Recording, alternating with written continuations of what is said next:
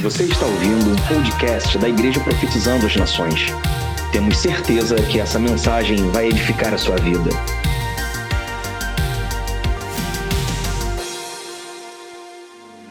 De pé. Amém. De pé ainda, abra sua Bíblia comigo no livro de Efésios, capítulo 3. Quantos estão acompanhando a série de Efésios? Dá um glória a Deus aí. Quem está sendo abençoado? Quem está lendo Efésios em casa? Ei, Jesus, fala a verdade, irmão. Olha aí, ó. Hum. Amém. O que, que você leu na semana de Efésios? Posso todas as coisas naquele que. Não, irmão, isso não é Efésios. O que, que você leu? Aquele que habita. Não, irmão, isso não é também, não é Efésios. Eu sei que foi um negócio legal, pastor. Nós vamos ler a partir do verso 9, que foi onde nós paramos domingo passado. Quem lembra que a gente parou no verso 9? Uma irmã lembra aqui, que bom. Então nós vamos ler a partir do verso 9.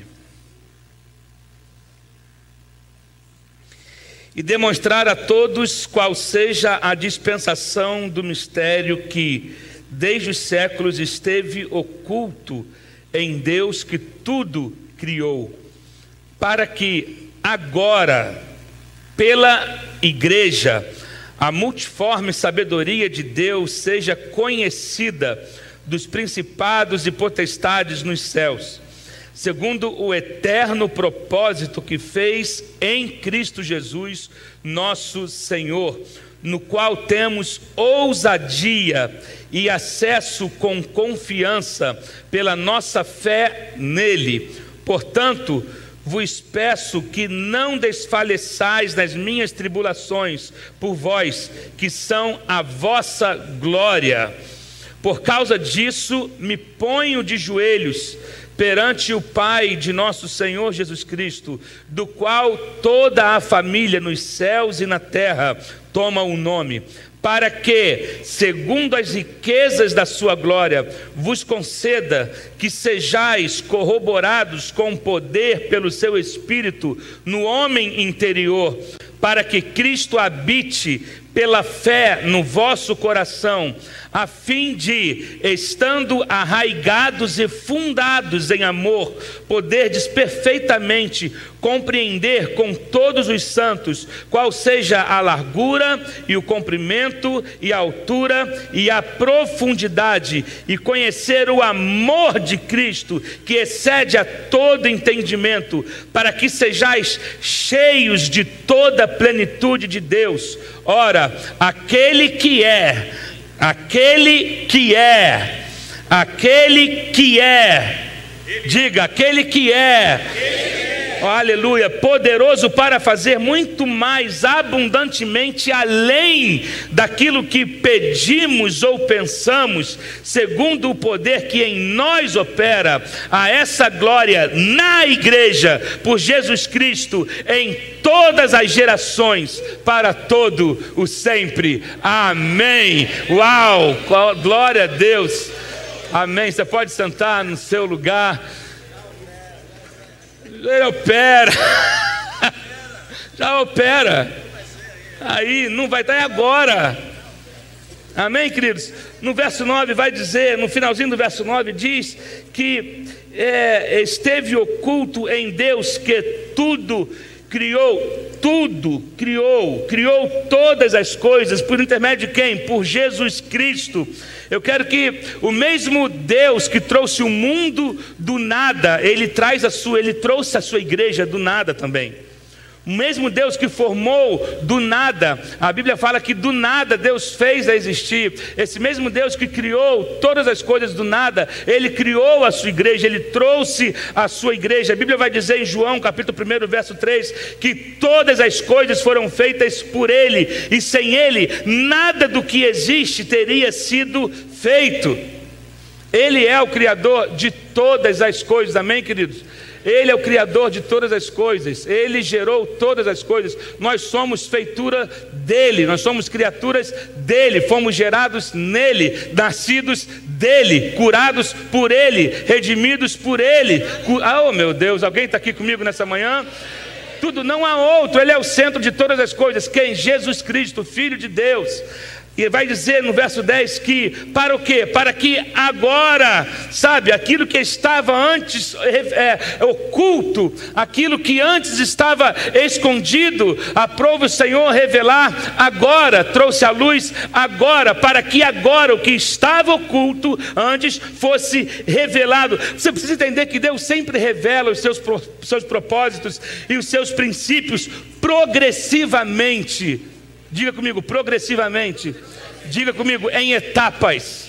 Deus trabalha progressivamente, Deus trabalha em etapas. Você, por quê? Porque nós não teríamos condições de suportar tudo de uma vez só. Então, por isso, assim como eu já falei isso algumas vezes, assim como você tem um filho e o seu filho vai crescendo e você vai dando coisas para ele de acordo com a idade dele, porque uma criança de 5 anos não suportaria lidar com um carro. Por isso que você não dá um carro, você não ajuda o seu filho a ter um carro com 5 anos de idade, porque ele não teria condições de administrar isso. Por isso que você não confia de repente os negócios da sua família para uma criança de 8 anos de idade, porque ela não teria, ainda que ela tenha direito, ela precisa ter condições para tomar posse daquilo. Amém? Assim Deus vai fazendo com a gente, a partir do nosso amadurecimento, a partir do nosso crescimento, Deus vai nos nos revelando coisas novas. Na verdade, está tudo pronto nele. Deixa eu te fazer, tudo está pronto em Deus. Tudo. O que você precisa daqui a cinco anos está pronto nele hoje. O que você vai precisar daqui a 10 anos já está pronto nele hoje, porque Deus não vê o tempo como a gente vê, já está tudo preparado. Só que eu preciso amadurecer para assumir certas coisas, eu preciso me desenvolver para receber certas coisas, porque de repente aquilo que seria bênção, que vai ser bênção para mim daqui a 10 anos, se eu receber hoje, pode ser maldição. Então Deus trabalha de maneira progressiva, sabe? Com Deus o tempo é tudo e a gente precisa entender a palavra procedente, porque tudo procede dele. Procedente é de onde se origina, ele é a fonte. Então procede dele, tudo procede dele, vem dele, começa nele e termina nele. Então Deus trabalha com a revelação progressiva. Nós podemos ver isso desde o Gênesis, quando Adão pecou e Eva pecou. Ali Deus pega um animal e com a pele desse animal ele cobre a vergonha, porque eles descobriram que estava nus antes do pecado, antes da desobediência, estava tudo certo. Eles havia pureza, havia santidade, havia o ser semelhante a Deus, até o momento que isso foi interrompido pela porta da desobediência entrou o pecado. Então o homem sofreu uma distorção, uma ruptura no relacionamento que tinha com Deus, era um relacionamento puro, era um relacionamento santo, era um relacionamento sem interferências, mas até que o pecado entrou e trouxe essa, essa distorção. Então ali Deus começou já o processo de redenção do homem, a redenção começou no Éden.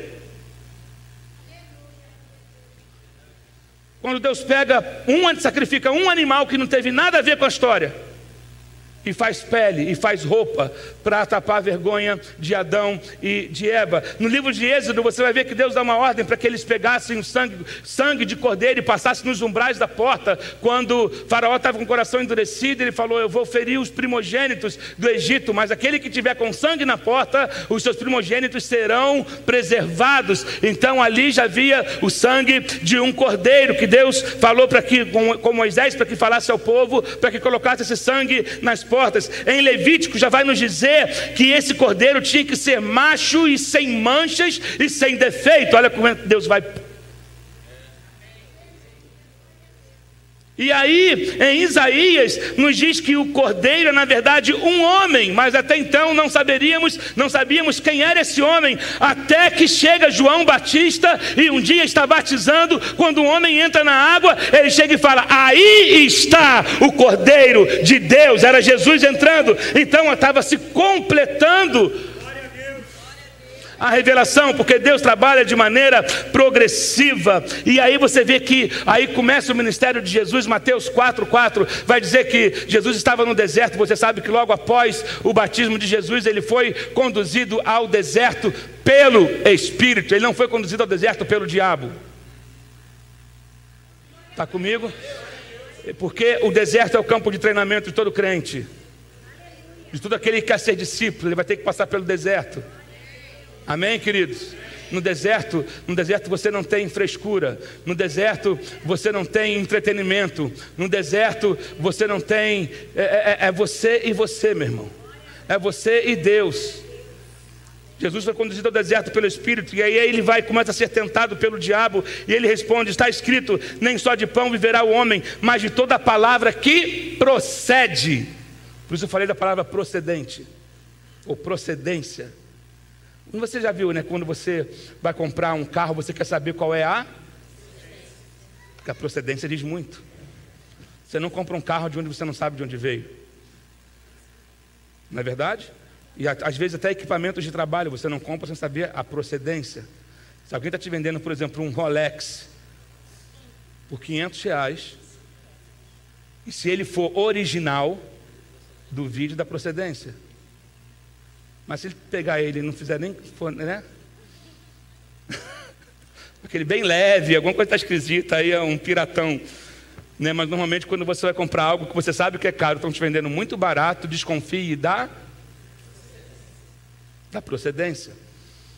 Então ele vai dizer ali, ele fala para o diabo: olha só, nem só de pão viverá o homem, mas de toda palavra que procede continuamente da boca de Deus. Hebreus 1,3 vai dizer: o Filho, que é o resplendor da glória de Deus e a expressão exata do seu ser, sustentando todas as coisas pela sua palavra poderosa, depois de ter feito a purificação. Eu estou falando aqui sobre como que Deus trabalha por etapas, como que Deus é progressivo. Depois de ter feito a purificação dos pecados, aí que acontece? Ele se assenta à direita da majestade nas alturas, porque Deus é um Deus progressivo. Jesus agiu de maneira progressiva. Eu tenho que fazer algumas coisas. Eu vou morrer, depois eu vou oferecer o meu sangue como sacrifício, e aí então eu me assento à direita. Porque Deus trabalha de maneira progressiva. Isaías 55, 11 vai dizer: Assim será a palavra que sair da minha boca, ela não tornará para mim vazia, mas fará cumprir o que me agrada e prosperará naquilo em que a enviei. A palavra de Deus não volta vazia, mas a palavra de Deus prospera. A palavra, ela pode não acontecer daqui a um dia, ela pode não acontecer daqui a meia hora, como também pode, eu não sei o tempo, mas de uma coisa eu sei: uma vez que ele disse, ela vai se cumprir. E uma vez dita a palavra, começa o processo, começa a progressão para que isso se cumpra. Mas se ele disse, é tudo que importa. Se Deus falou, vai acontecer. Quando Deus diz algo, Sua palavra continua a funcionar. Ah, você não entendeu, vou repetir. Quando Deus diz algo, a sua palavra continua a funcionar. Vemos isso sim. Haja luz. A mesma palavra que te libertou continua te purificando, continua te, oh meu Deus, a mesma palavra que foi emitida em relação à tua vida continua trabalhando. Ela não volta para Deus vazia, mas ela está cumprindo o propósito pela qual ela foi enviada. Se a palavra de cura já foi liberada, ainda que não aconteceu hoje, vai acontecer. Se a palavra da restauração da tua casa foi liberada, ainda que não aconteceu, mas vai acontecer, porque uma ordem foi emitida. Se ainda não aconteceu a reconciliação na sua família, vai acontecer, porque a palavra já foi liberada. Então há um processo caminhando, há um processo acontecendo até que as coisas se completem na tua vida, porque a palavra de Deus não volta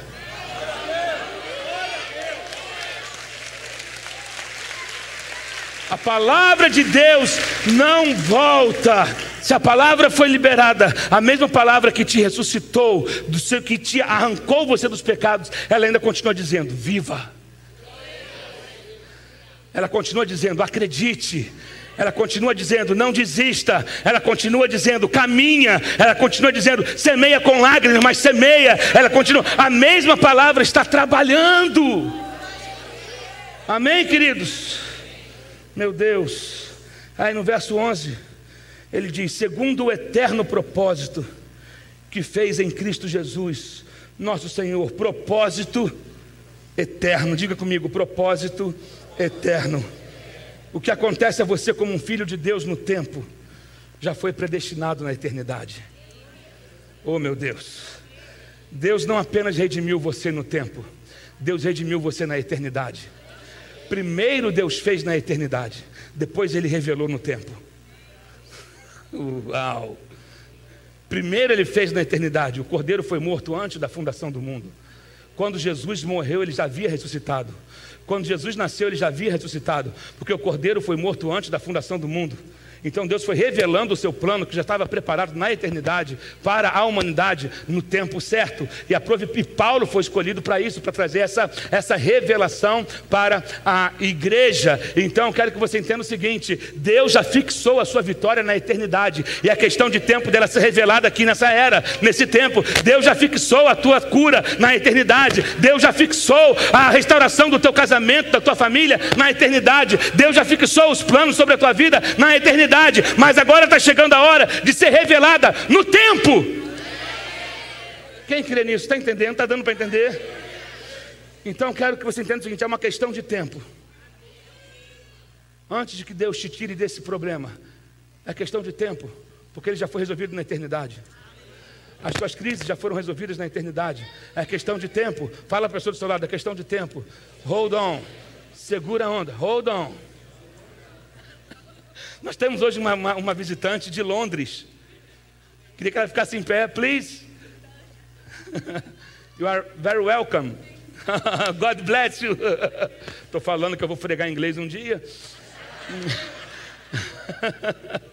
Deus fixou na eternidade, Ele fixou isso na eternidade. Então, por isso que eu preciso caminhar debaixo dessa ousadia que vai dizer no verso 12, no qual temos ousadia. Ousadia é acesso com confiança. Ousadia, eu vou, eu não vou recuar diante da luta, eu não vou recuar, eu vou continuar. Ousadia, eu vou ser ousado para pedir o que ninguém pede, mas também vou viver o que ninguém vive.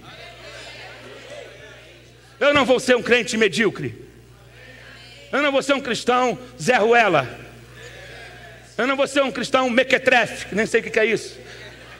Eu não vou ser um cristão água com açúcar, água rala, mas eu vou ter ousadia, sabe? Pedro tinha ousadia. Se é o Senhor, manda me ter contigo. Então vem Pedro, ele saiu do barco. Ah, ah, mas ele afundou, mas foi o único que teve coragem de sair. Os ousados vivem o que ninguém vive. Os ousados experimentam o que ninguém experimenta. Tenha coragem de pedir o que ninguém ainda nunca pediu. Tenha coragem, porque se você tiver coragem para pedir o que ninguém nunca pediu, você vai viver o que ninguém nunca viveu. Deus não terminou ainda. Deus não está estacionado. Deus não parou no tempo tempo. Deus não é antiquado, Ele continua fazendo. Alguém me ajude e dá glória a Deus aí, porque Ele está fazendo, Ele já começou. Ousadia! Só os ousados deem glória a Deus nessa manhã. Se tem ousado aqui para viver um milagre exponencial, fique em pé no seu lugar e glorifique a Deus.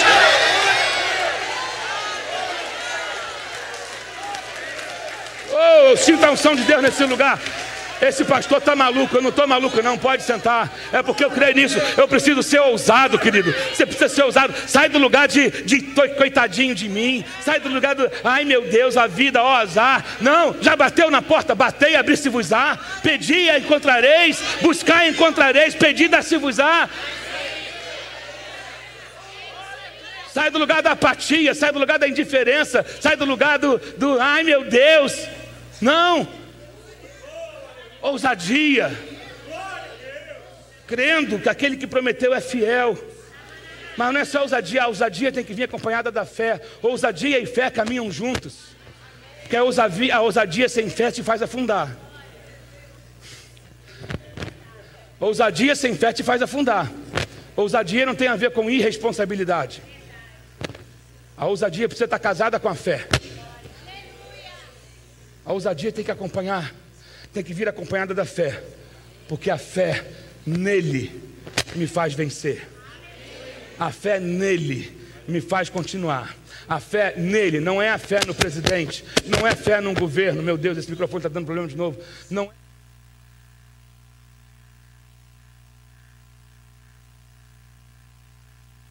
Não é, não é a fé no juiz que eu conheço, não é a fé no vereador que eu conheço, não é a fé no empresário que eu conheço, não é a fé no vizinho que eu conheço, é a fé nele. Eu sou usado para pedir a ele, eu, sou, eu peço a ele, mas eu não fico parado também sentado, esperando a, a, à toa na vida, esperando a banda passar. Não. Porque também a ousadia me leva a agir. Seja ousado, apresente diante de Deus e pé na estrada, meu irmão.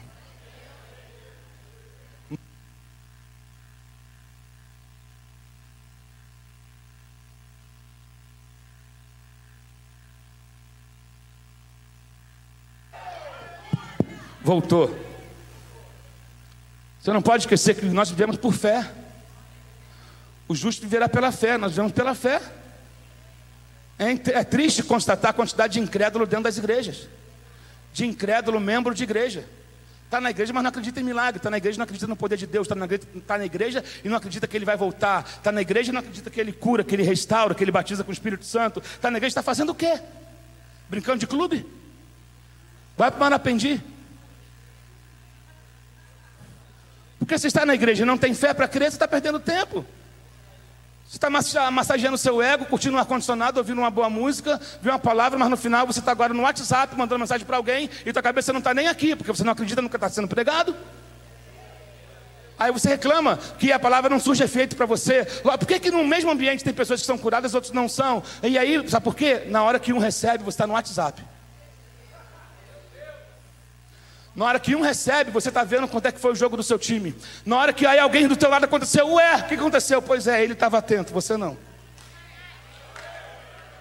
O problema da igreja hoje não é falta de poder, é distração. Porque a gente está na igreja e a gente começa a reclamar, nossa, ele tem um jeito esquisito, ele grita muito, ou então a irmã dali está com um vestido tão cheguei, ou tocar o cabelo dela, ou olha, a... a gente fala de tudo, menos você tem que entrar aqui e conectar, querido. Você tem que entrar aqui e saber que você entrou aqui com um objetivo, com uma expectativa. Saber, ah, mas Deus pode falar comigo na minha casa? Claro que pode, mas há uma unção especial que só acontece quando a igreja está reunida. Aqui, a carta de Efésios está sendo dirigida à igreja, porque há a importância de estarmos conectados uns com os outros, e isso é um propósito eterno. Você acha que no céu tu vai viver sozinho? Como é que você não pode querer ir para o céu e não gostar da família de Deus? Você quer ir para o céu, mas você fala mal da família, da sua família. Você quer ir para o céu, mas você fala mal do outro. Você cria intriga entre um e outro e quer ir para o céu. É incompatível, mas eu vou chegar nesse assunto ainda. Nós vivemos pela fé. Então, ousadia. Ousadia. Gálatas 2,20 vai dizer: Fui crucificado juntamente com Cristo, e desse modo já não sou eu quem vive, mas Cristo vive em mim. E essa nova vida que agora vivo, vivo no corpo, que agora vivo no corpo, vivo-a exclusivamente pela fé no Filho de Deus, que me amou e se sacrificou por mim. Eu quero que você entenda uma coisa: a única coisa que continuou viva depois que Jesus entrou no sepulcro foram as palavras que ele havia dito com fé.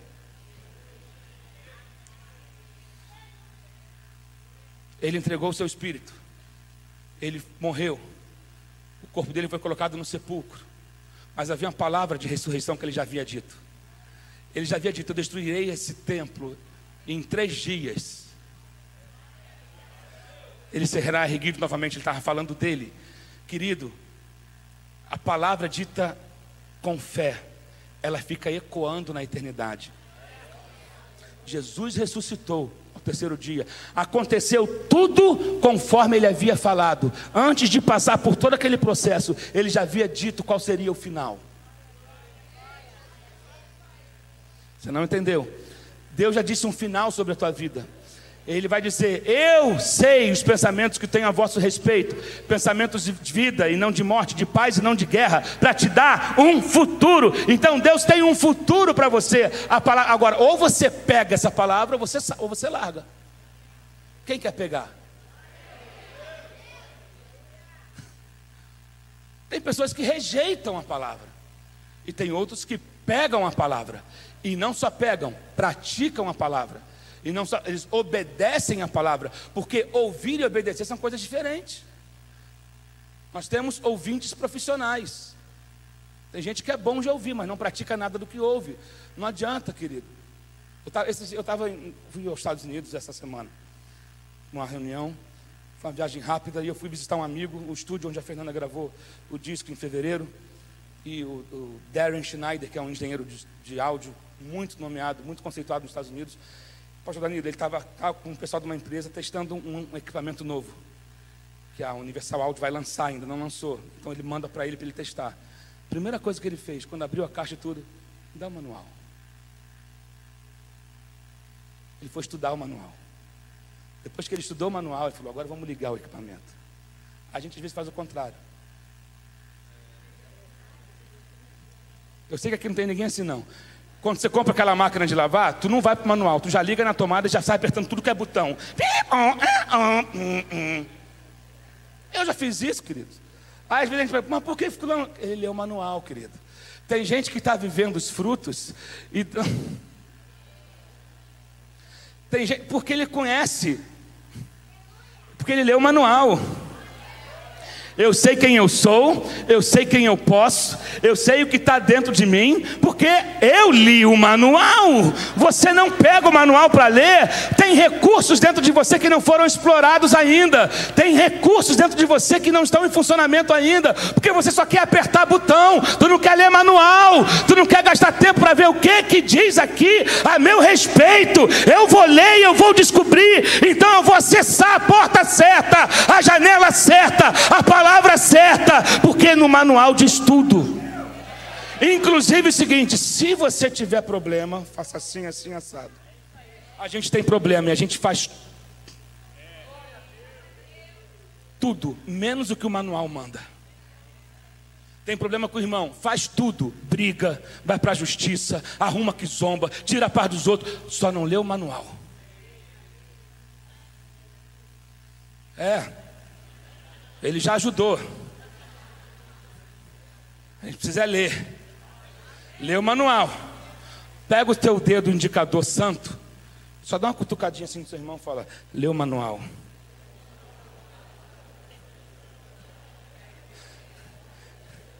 Lê o manual. Já leu o manual hoje? Amanhã lê o manual. E o mais legal é hum, Existem recursos que vão sendo acrescentados, que através da leitura do manual eles vão sendo, eles vão sendo, é, ele vai sendo, vão sendo revelados a nós. Leia o manual. Muitas vezes, quando você está mergulhado em problemas, mergulhado em provação, a sua confiança na palavra é tudo que você vai ter. A sua fé e a confiança na palavra é tudo que você vai ter quando você estiver enrolado, mergulhado em problemas. E é a sua fé e a confiança na palavra que pode te tirar de lá. É a sua fé e a confiança na palavra que vai te dar estrutura para resolver as coisas da maneira dele e não da sua, porque você morreu.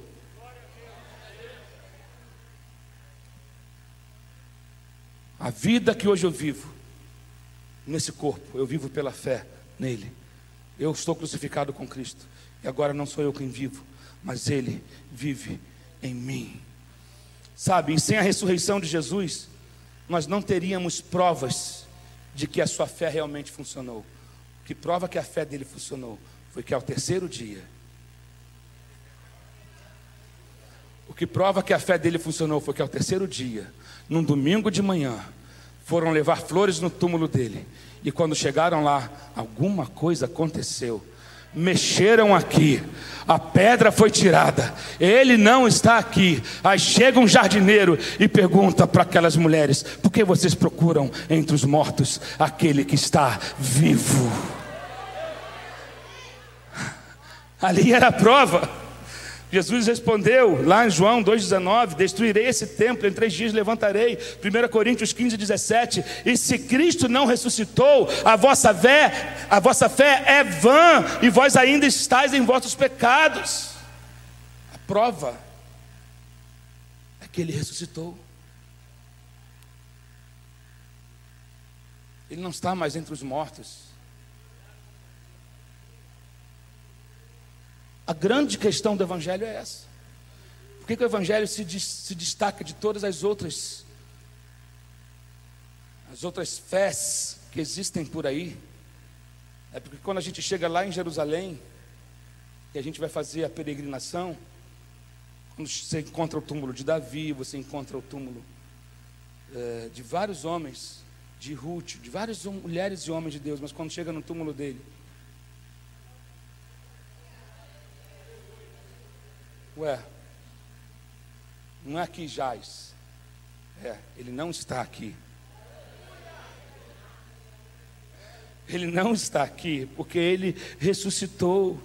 E aí, Paulo vai dizer no verso 13: é, Portanto, vos peço que não desfaleçais nas minhas tribulações, por vós, que são a vossa glória. A tribulação pelo Evangelho traz a glória de Deus à sua igreja. A tribulação, vou repetir isso, pelo Evangelho, traz glória a Deus e à sua igreja. Eu quero que você entenda que as suas tribulações não são apenas para você, mas as tribulações que você está enfrentando, elas vão impactar outras pessoas. De repente você está sendo espremido, amassado, mas tem alguém que está sendo edificado através do que a sua vida está produzindo.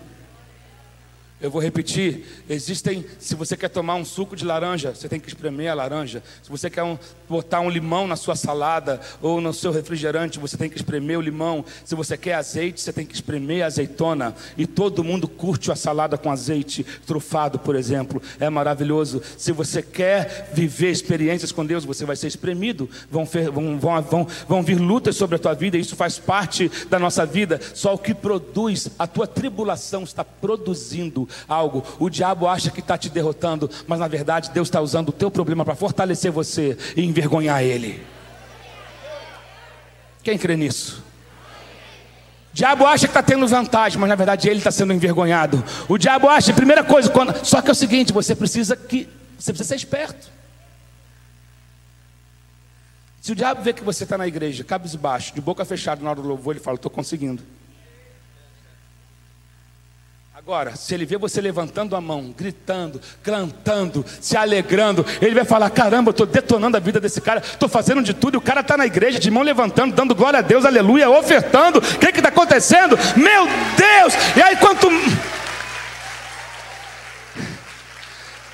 Ele acha que está detonando você e Deus está dizendo: vai, meu filho, vai, minha filha, vamos embora, eu estou contigo, não desanime, não se entregue agora, continua, eu estou te guardando, eu sou teu escudo, a tua fortaleza, eu tenho refrigério para você. Não para agora, não para agora, respira, mas continua, descansa, mas continua, toma um lenço, enxuga a lágrima, mas continua, não é hora de parar, segue em frente. Jesus está produzindo alguma coisa na tua vida. Paulo está dizendo: não fique triste pelo que eu estou enfrentando por conta de vocês, pelo Evangelho. Não, mas isso é honra para a vida de vocês. Isso traz a glória de Deus para vocês. Paulo não era um crente dodóizinho. Não era dodóizinho. Paulo era consciente do que ele estava enfrentando. 2 Coríntios 4,17 vai dizer: porque a nossa leve aflição que dura apenas um momento, produz para nós um peso ainda maior, eterno, de glória. 2 Coríntios 3,18 vai dizer: Mas todos nós, com a face descoberta, refletindo como num espelho a glória do Senhor, somos transformados de glória em glória, na mesma imagem, como pelo Espírito do Senhor. Deixa eu te falar uma coisa. Nós não estamos indo de batalha em batalha, nem de derrota em derrota, mas nós estamos indo de glória em glória, de fé em fé, de vitória em vitória, de conquista em conquista. Quem crê nisso, levanta a mão e dá um glória a Deus aí. Não é isso que a palavra. Deus é progressivo, é de fé em fé, é de glória em glória, não é de derrota em derrota, de tristeza em tristeza, de batalha em batalha. Não! Oh! Meu Deus, alguém crê nisso? 2 Timóteo 1,8 vai dizer: Portanto, não te envergonhes do testemunho do nosso Senhor, nem de mim, que sou prisioneiro seu. Antes, participa das aflições do Evangelho, segundo o poder de Deus, no mundo como hoje, querido. Olha, estamos sendo perseguidos, há uma perseguição velada acontecendo, mas eu creio no manual. Isso aqui é inegociável. Porque eu sei que ainda que se levante o inferno inteiro contra mim, ele não pode contra a igreja do Senhor Jesus. Há uma igreja que está na terra, há um Deus que reina soberano no seu trono, e nós não nos curvaremos, não nos curvaremos, não recuaremos, não vamos voltar atrás. Amém? Glória a Deus. 2 Timóteo 2,9, Paulo vai dizer também: pelo qual sofro a ponto de ser preso como criminoso. Aí ele fala uma parada que é mó barato. Mas a palavra de Deus não está algemada. Você pode prender o mensageiro, mas não prende a mensagem. Oh meu Deus, podem prender um mensageiro, mas a mensagem não tem como algemar, não tem como encarcerar, não tem como mandar para solitária, não tem como mandar para cadeira elétrica, não tem como. A palavra não está presa e ela vai cumprir o propósito pela qual ela foi enviada, porque ela não volta vazia. E aí chegamos no capítulo 14, que divide, no versículo 14, que divide o capítulo de número 3, quando Paulo vai fazer uma oração, ele disse: Por causa disso eu me ponho de joelhos perante o Pai de nosso Senhor Jesus Cristo, por, por essa causa me inclino. Paulo que tem uma reverência diante do plano de Deus. Veja bem, judeu não costuma orar de joelho. Isaac sabe disso. Judeu normalmente ora em pé, né? E sacudindo. Judeu ora assim.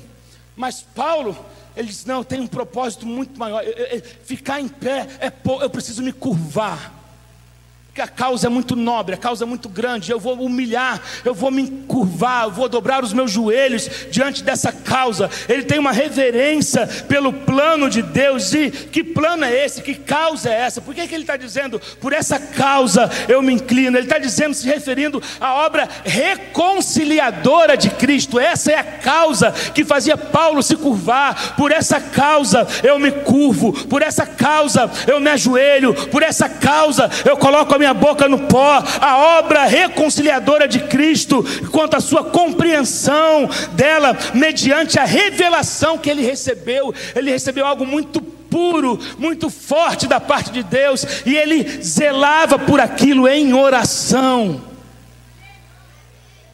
Em oração. Então, estas são as convicções que sustentam a sua oração. Sabe, dentro disso então, tem alguns princípios importantes que nós precisamos observar. A base da oração de Paulo era o seu conhecimento do propósito de Deus. Deus quer revelar o propósito dele na sua vida. Deus quer revelar o propósito dele para a igreja. Paulo recebe isso, sabe? A base da oração dele era isso, era o conhecimento do propósito de Deus. Ele tinha a motivação necessária para orar em função do que Deus fizera em Cristo e que foi revelado a ele. O começo fundamental de toda oração é o conhecimento da vontade de Deus. Você precisa orar alinhado com a vontade de Deus. Se o que você está orando está contra os princípios da palavra, você nunca vai ser atendido. Existe feitiçaria gospel, gente. Sabia? É. Se escandaliza não, querido. Tem gente que ora contra, tem gente que, que torce contra, tem gente que ora fora dos princípios, tem gente pedindo para Deus fazer justiça, e às vezes você está sendo a pessoa que é causa da injustiça. Deus vai fazer. Justiça não tem a ver com a fé. Se o cara é crente, é católico, é espírita, é aquilo. Deus é justo.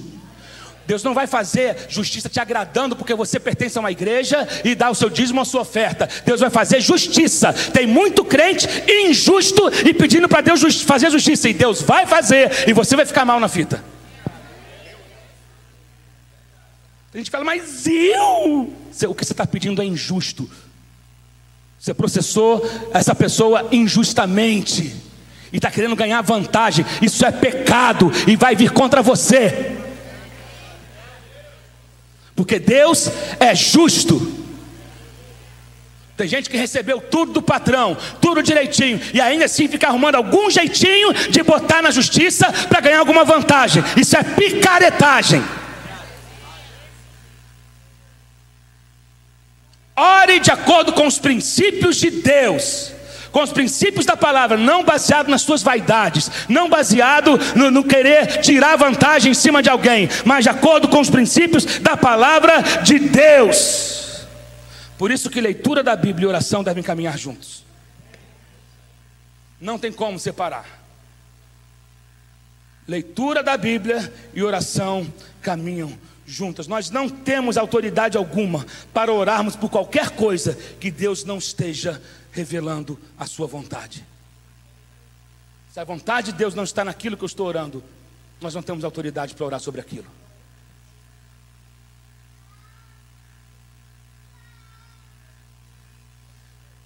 Se a sua oração é para que uma família acabe, para que nasça outra com você, Deus não está nisso.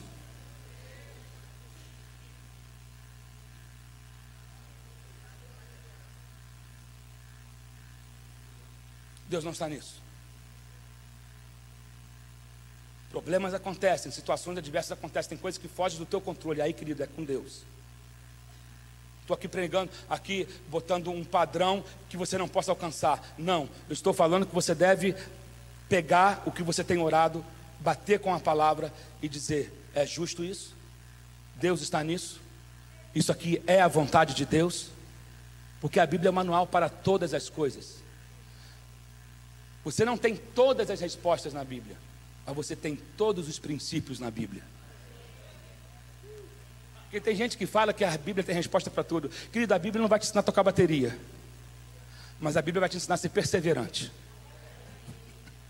A Bíblia não vai te ensinar a tocar piano, mas a Bíblia vai falar: persevera, insiste, continua, vai embora, não desanima, tenha paciência, persevera na tribulação, que às vezes quando você está estudando dá raiva que o dedo agarra, tá ruim, aí depois fica mais ou menos, depois fica um pouquinho bom, mas você vai perseverando, perseverando, perseverando, perseverando, perseverando. Então a Bíblia te dá princípios para tudo.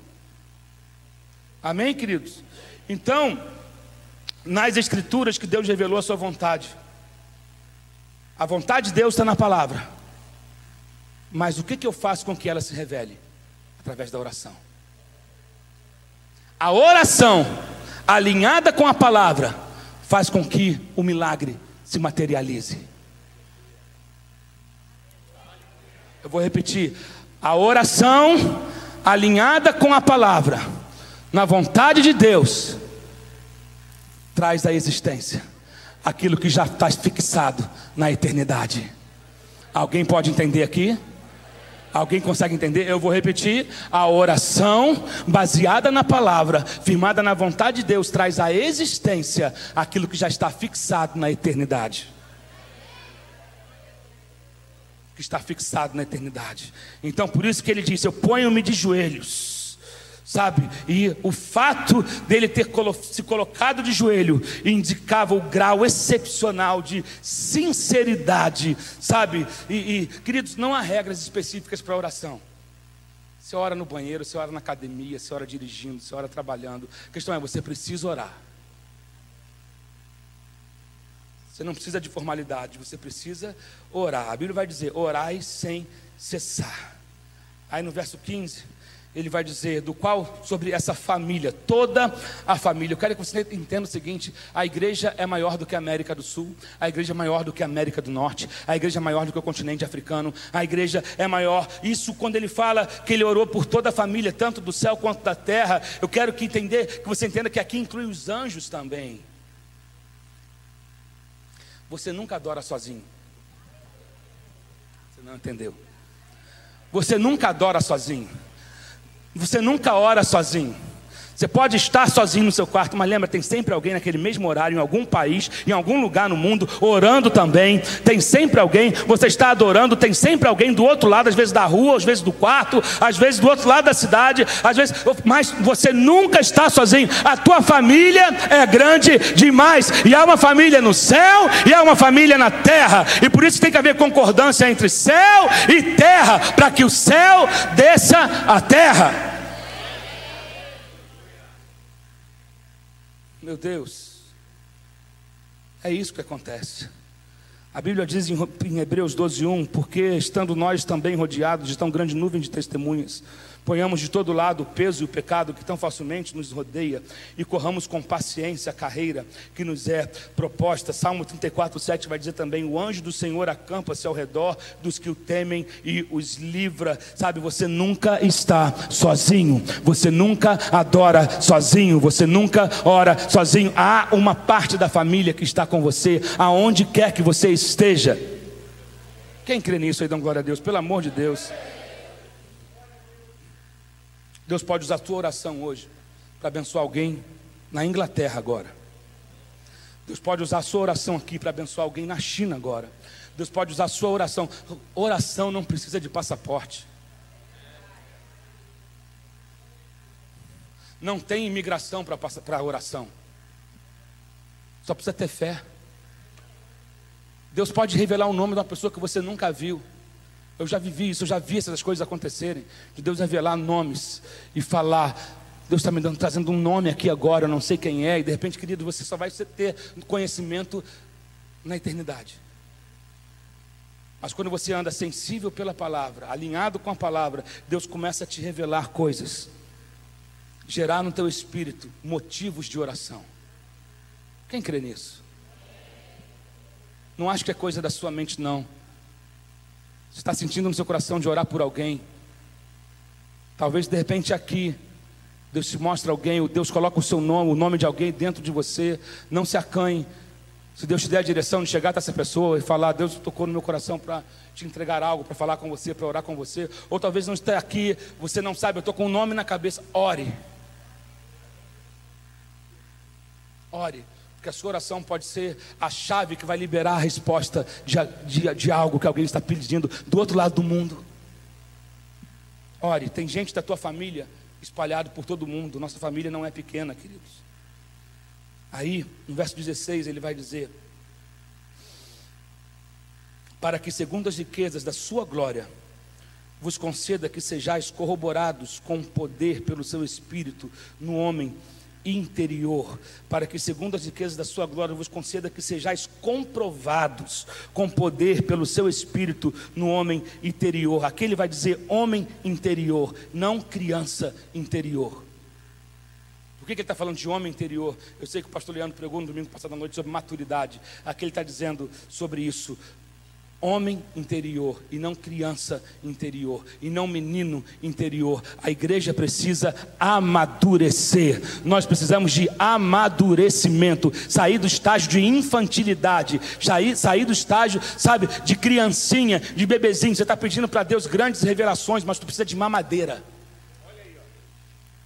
Você não saiu da mamadeira, você não pode encarar o filé mignon ainda. Sabe? É, é, ruim ver gente velha com comportamento infantil. É bonito ver uma criancinha pequena fazer coisa, né? Rir, falar alto, fazer palavra engraçada. Agora, ver burro velho se comportando como adolescente, como criancinha, é ridículo.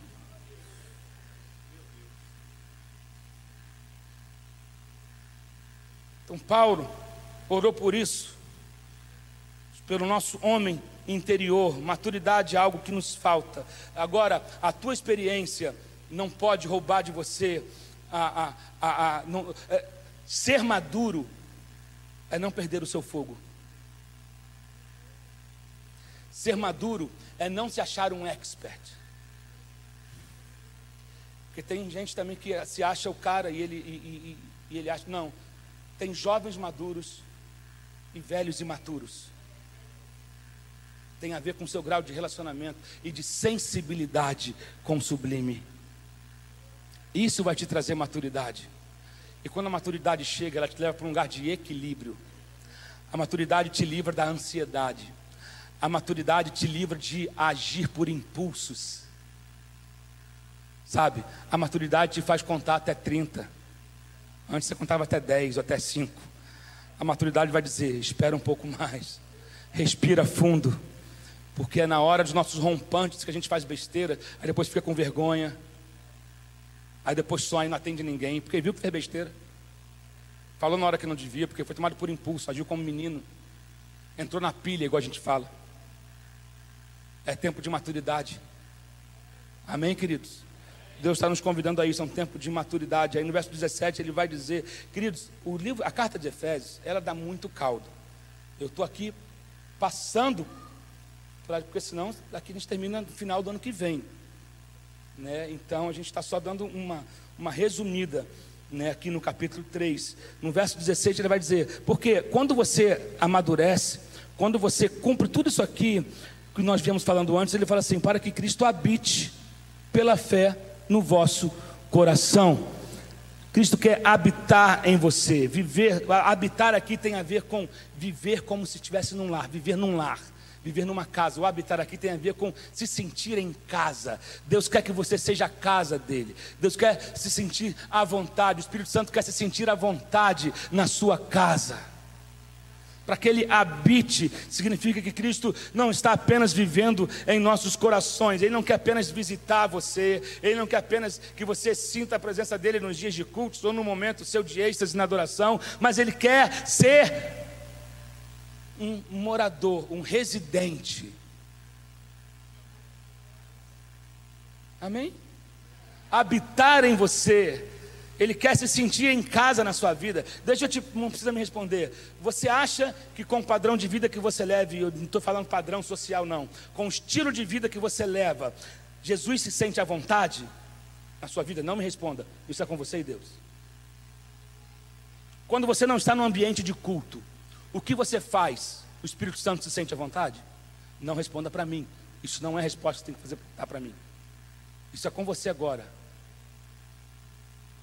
O que você faz fora do templo valida o que você faz no templo. Eu repetir. É o que você faz fora que valida o que você faz dentro. É como você vive fora que vai dizer se a sua adoração vai ser aceita ou rejeitada. Não é aqui. É o que você faz fora. É quando você chega e oferece, que ela vai receber o selo de autenticidade, de recebido ou rejeitado. Isso aí não é o pastor que faz, não é o pastor que avalia, não é o obreiro, não é o ministro de louvor, isso é você e Deus. Mas sempre lembra-se disso, é o que você faz fora, que valida o que você faz dentro. Deus quer habitar em você, então Ele precisa se sentir à vontade. Você, você não gosta de chegar no lugar e ser bem recebido e se sentir em casa? Não é bom quando você vai na casa de alguém e fala: Olha, sinta-se em casa. Será que a gente pode falar isso para o Espírito Santo? Sinta-se, a casa é sua. Essa casa é sua casa.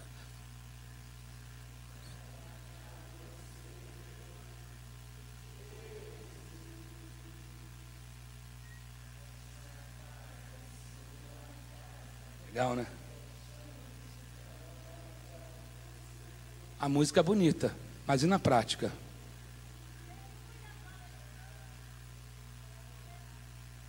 Na letra da canção, eu já disse isso aqui algumas vezes, um pastor uma vez, não sei onde que falou, ele falou, a hora que a igreja mais mente é na hora do louvor. A hora que a igreja mais mente na hora do louvor, a casa é sua, a minha vida é sua, pode entrar, mexe com a minha estrutura. Quando acaba o culto, parceiro, tem nada daquilo, esqueceu a música, esqueceu a letra, esqueceu o que aprendeu, esqueceu da mensagem. É como parece que vive é um outro ser humano que surge. Tem gente que acaba o culto, que dá, ele está ouvindo a mensagem sobre perdão. Termina o culto, ele arruma confusão. Aí na hora, não, pastor, mas não é assim não. Mas como não é assim não? Se o evangelho é para ser praticado. Como que não é assim? Eu não entendo. A gente canta bem pra caramba, a gente tem letras maravilhosas, canções lindas. Eu quero ser o lugar onde você gosta de estar.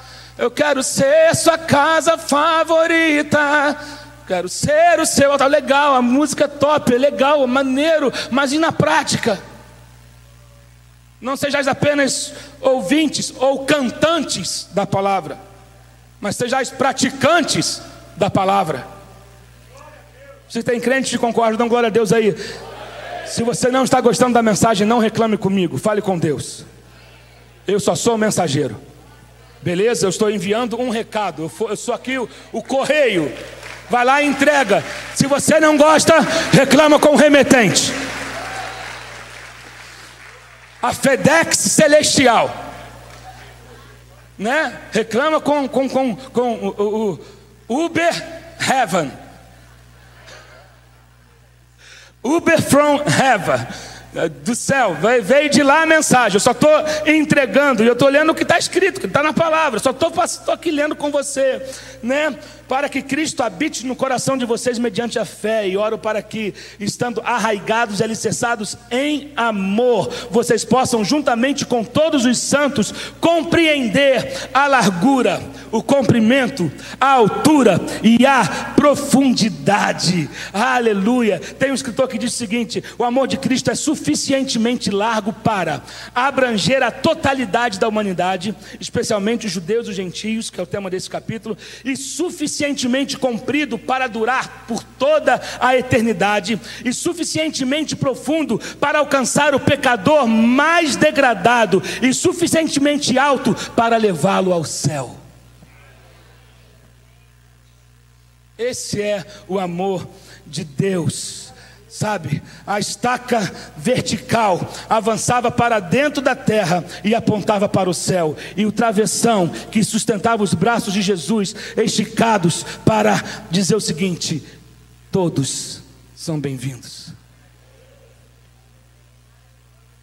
Mas também representa Cristo ligando o céu à terra, os braços abertos, abraçando toda a família, porque isso é a cruz, é para o alto e para os lados.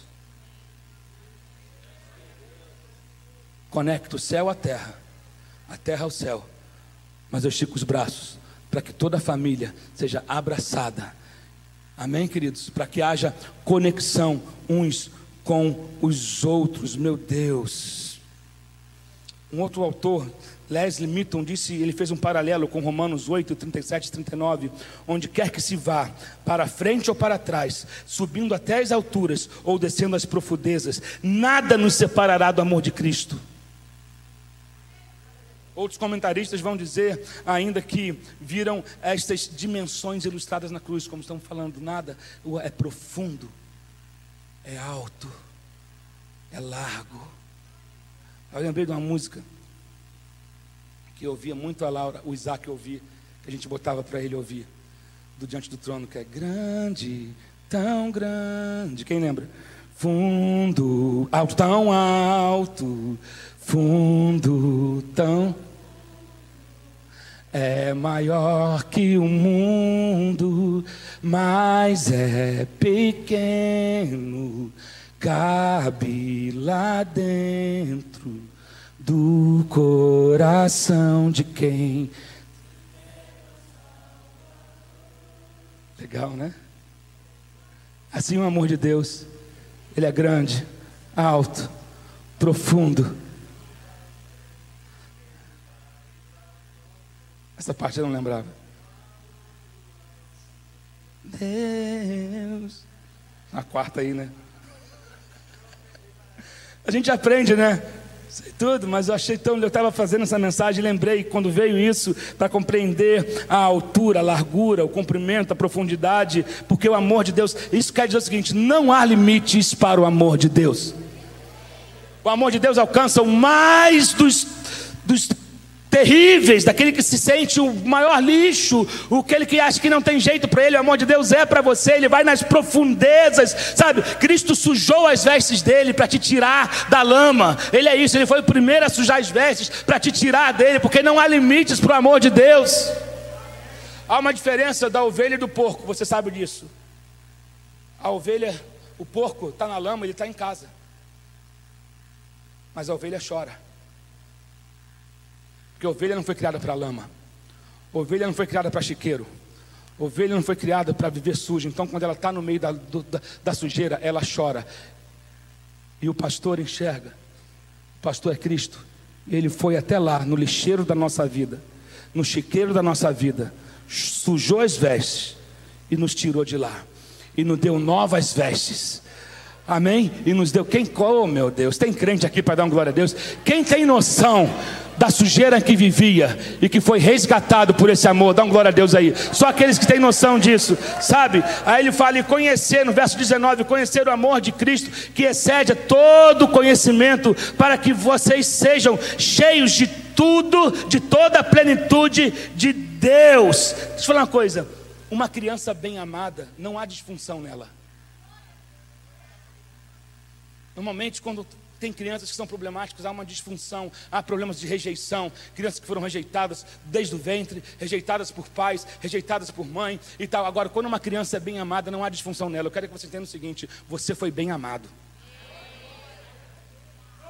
Oh meu Deus, glória a Deus, porque o amor de Deus lança fora o medo, o amor de Deus me constrange, o amor de Deus me cura das rejeições do passado, o amor de Deus, querido, você não é mais órfão, você não é mais carente, você tem um pai que te ama, que aceitou você, incluiu você, limpou você, lavou você, te coloca à mesa com ele, restituiu você, então não há mais razão de viver em função das suas disfunções.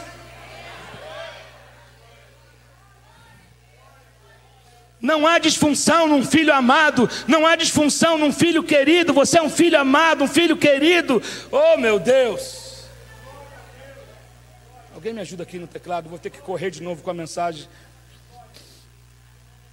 Deus me ama e o seu amor é tão grande, incondicional. Deus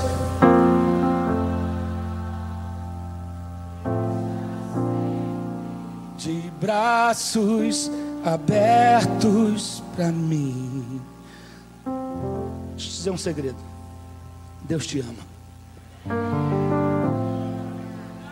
Diga para você assim: Deus me ama. Não, feche os teus olhos.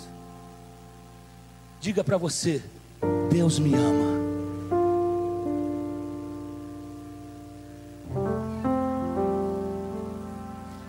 Não se torne dependente no amor de um homem, do amor de uma mulher, para ser feliz, do amor de uma amiga, do amor. Você tem um amor que não falha.